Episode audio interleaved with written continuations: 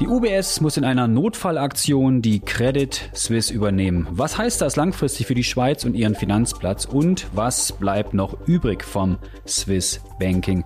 Darüber spreche ich mit meinem Kollegen und Chefredakteur der Handelszeitung, Markus Diemeyer. Mein Name ist Tim Höfinghoff und ihr hört Handelszeitung Insights. Hallo Markus. Hallo Tim. Markus, danke, dass du äh, hier zu uns ins Studio, ins Podcast-Studio gekommen bist.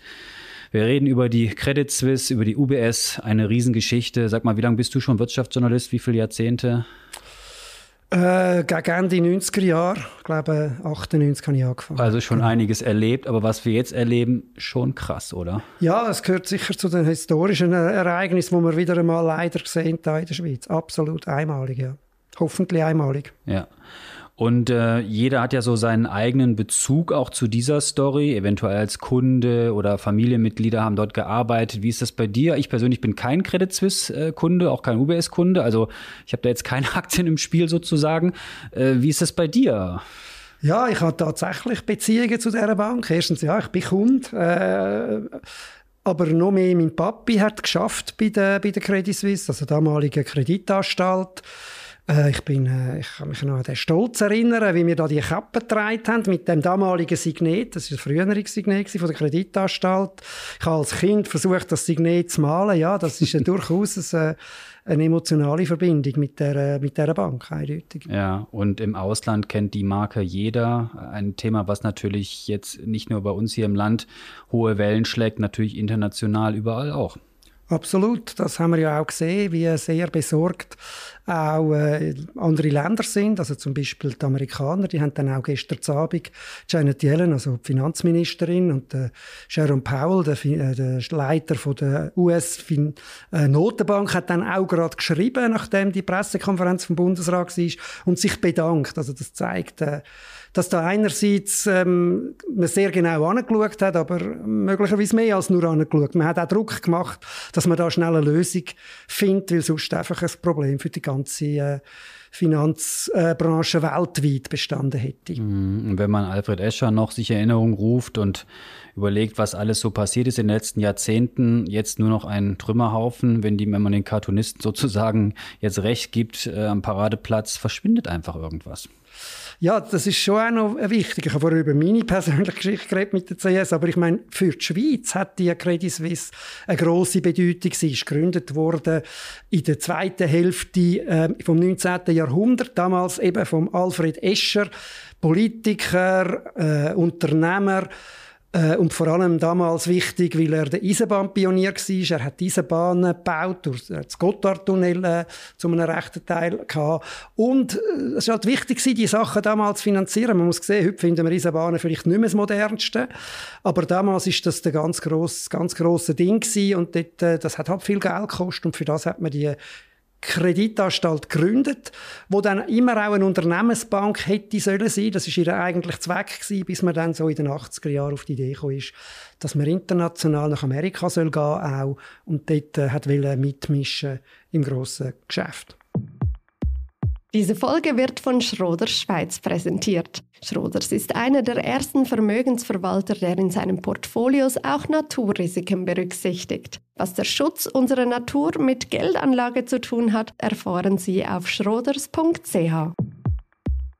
Bevor wir jetzt nach vorne schauen und analysieren, was das jetzt alles bedeutet für uns und die Welt, noch einen Blick, einen Schritt zurück. Ähm, wenn du vielleicht bin jetzt ein bisschen gemein, vielleicht noch einen Satz sagen müsstest, woran hat es denn jetzt eigentlich gelegen? Klar, selbst verschuldet, Vertrauen, Bankrun, die bösen Shortseller oder das Credit Suisse Management. Wie ist denn dein, dein Fazit sozusagen in einer kurzen Antwort? Ja, du hast das Wort eigentlich schon genannt. Das ist Vertrauen. Es ist, äh, es ist eine Erosion von Vertrauen, die seit Jahren stattgefunden hat, aber sich immer mehr äh, dramatisiert hat. Ich meine, es ist... Äh, Credit Suisse ist ein bisschen, ein bisschen böse gesagt für Wirtschaftsjournalisten immer eine interessante Bank gewesen, weil es einfach immer irgendetwas, irgendeinen Skandal gegeben hat, irgendetwas schiefgegangen ist. Aber äh, für die Bank ist das natürlich nicht gut. Die Bank lebt vom Vertrauen. Die Leute müssen sicher sein, vor allem vermögende Kunden, die äh, ihre Anlagen und ihr Geld dort haben, wollen sicher sein, dass sie dort am richtigen Ort sind und die Skandal wo dann auch immer krasser geworden sind. Wenn man jetzt Greensill und Alcegos noch anschaut in den letzten Jahren, die haben das Vertrauen definitiv erodiert. Was letzte Woche passiert ist, äh, würde ich jetzt, natürlich ist das dann der, der letzte äh, Punkt gewesen, aber es ist nicht, es ist wirklich noch, das sind die letzten Tropfen gewesen in einem Fass, wo schon ziemlich voll war. Die Entwicklung ist viel länger gewesen und schon, man sehen sie am Aktienkurs, der ist ja schon längstens erodiert. Wir haben in den letzten Wochen immer wieder neue All Allzeit-Tiefstände gehabt von dieser Aktie, von der Credit Suisse. Vielleicht noch einen Blick zurück äh, ins Wochenende. Ähm, wer hat eine gute Figur gemacht, wer hat eine schlechte Figur gemacht? Wir haben ja sehr viele Menschen dort gesehen, auch in dieser Medienkonferenz, FINMA, SNB, Bankenvertreter. Wie ist dein Fazit? Ja, ich meine, es ist, äh, ich würde jetzt niemandem Höchstnoten verteilen. Das ist, äh, es ist eine schwierige Konferenz gewesen, auch wenn man jetzt die gestern angeschaut hat. Ich glaube, am besten weggekommen ist noch der, der Präsident von der UBS, der Colin Kelleher, wo sich einfach alle Mühe gegeben hat, das so darzustellen, die ganze Geschichte als dass äh, die Bank jetzt halt sehr stark ist und dass das jetzt gut ist für, äh, für die UBS.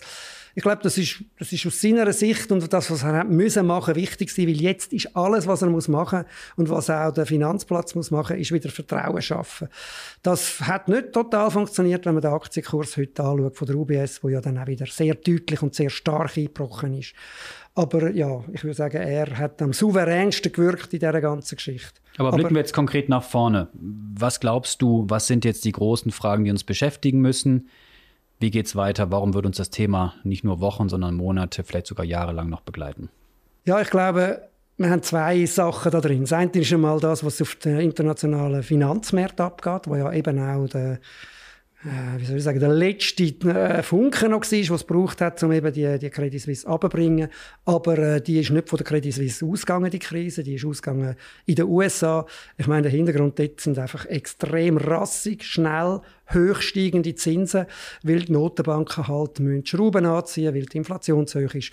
Und da, das gibt große Unruhe in den, in den Finanzmärkten. Das ist die eine Seite. Das andere ist, dass wir jetzt in der Schweiz ähm, das Too Big to Fail Problem, das wir vorher hatten, mit zwei Grossbanken, sich noch massiv verschärft hat.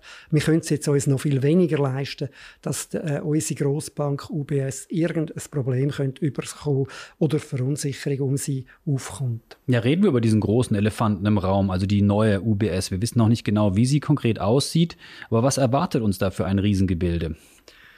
Ja, ich meine eben, wir haben nachher eine keine vergleichbare Gross also es gibt nichts mehr neben der UBS von dieser Größe und von, dieser, von dem Einfluss und von dieser Macht ähm, und von dieser Bedeutung für die Schweiz. Eben von dort her, ja, es ist wirklich ein Elefant im Raum und wir können nur hoffen, jetzt wirklich nur hoffen, dass das äh, sich irgendwie gut entwickelt, dass auch die Integration gelingt. Ganz persönlich hätte ich jetzt mir gewünscht, und vielleicht kommt ja so etwas einmal noch, dass man auch einen Teil vielleicht wieder äh, abspaltet. Man könnte zum Beispiel das Inlandgeschäft von der Credit Suisse wieder abspalten und an die Börse bringen, dann hat man wenigstens im Inland Konkurrenz. Ich weiß mhm. aber nicht, ob irgendwelche sättige Pläne irgendwo auf dem Tisch sind. Und was heißt das fürs Inland und was heißt es fürs Ausland? Also wenn jetzt diese große UBS und wir denken alle, dass die Marke CS wahrscheinlich verschwinden wird, was heißt das jetzt für die anderen Banken, für mich als Kunde, wenn wir plötzlich diesen riesengroßen Anbieter in der Schweiz haben?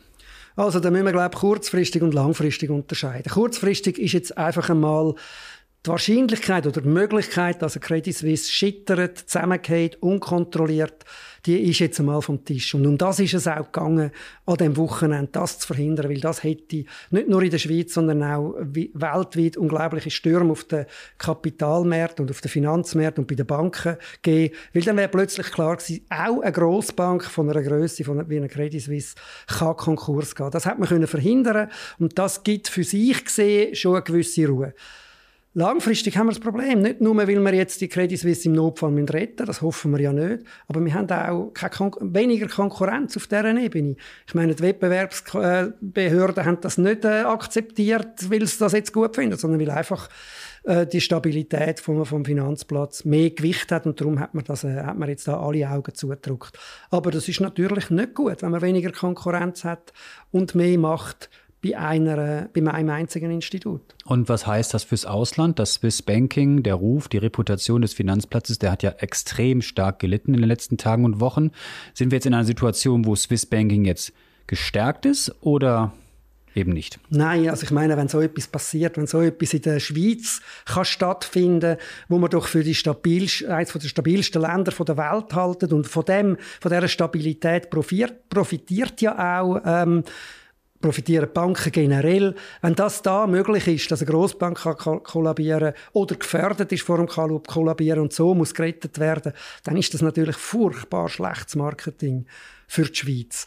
Aber gerade aus dem Grund hat man auch alles da und letztlich auch die UBS sich äh, mit einverstanden erklärt, da die CS zu übernehmen, neben dem, dass sie auch einen sehr billigen Preis zahlt und noch ein bisschen abgesichert ist durch den Staat, weil sie damit jetzt nicht muss befürchten irgendwo in einem Sturm, wo, wo ein unkontrollierter Zusammenbruch in der Schweiz stattfindet. Das hätte der Schweizer, äh, am Schweizer Finanzplatz massiv geschadet. Aber auch so ist es ein ganz schlechtes Marketing für den Schweizer Finanzplatz.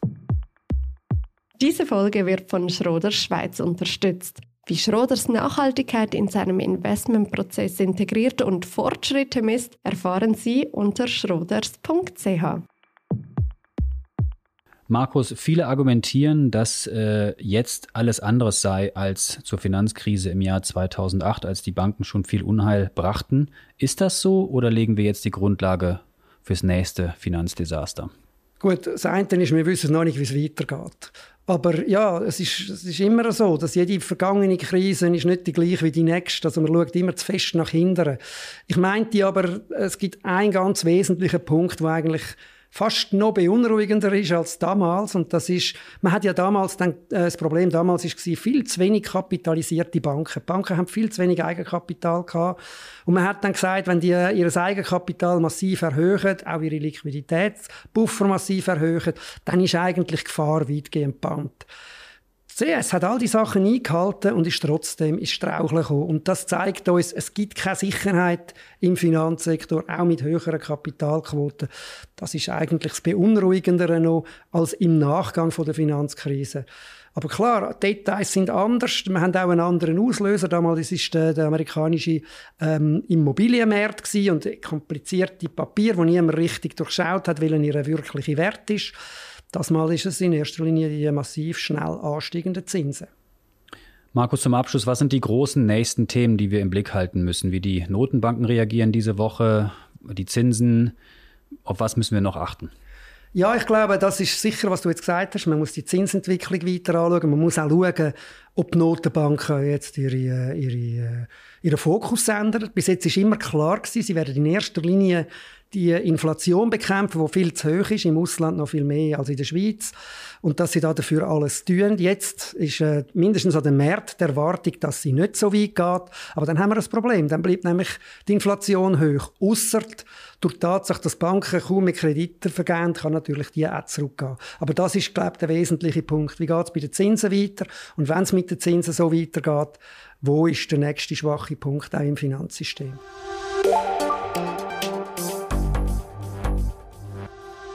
Danke für deine Insights, Markus. Mehr Infos zum Thema auf handelszeitung.ch und an euch, die uns zuhören. Was ist eigentlich eure Meinung zum Thema Credit Suisse und UBS? Ist das alles gut oder schlecht gelaufen mit dieser Rettung oder Übernahme? Dann schreibt uns doch an podcast.handelszeitung.ch. Ich sag's nochmal, podcast.handelszeitung.ch. Wir freuen uns über eure Rückmeldungen und natürlich auch, wenn ihr uns abonniert, sei es bei Spotify, Apple oder wo auch immer ihr uns zuhört. Bleibt gesund, bis zum nächsten Mal. Markus, danke dir nochmal. Bis dann. Ciao. Bis dann.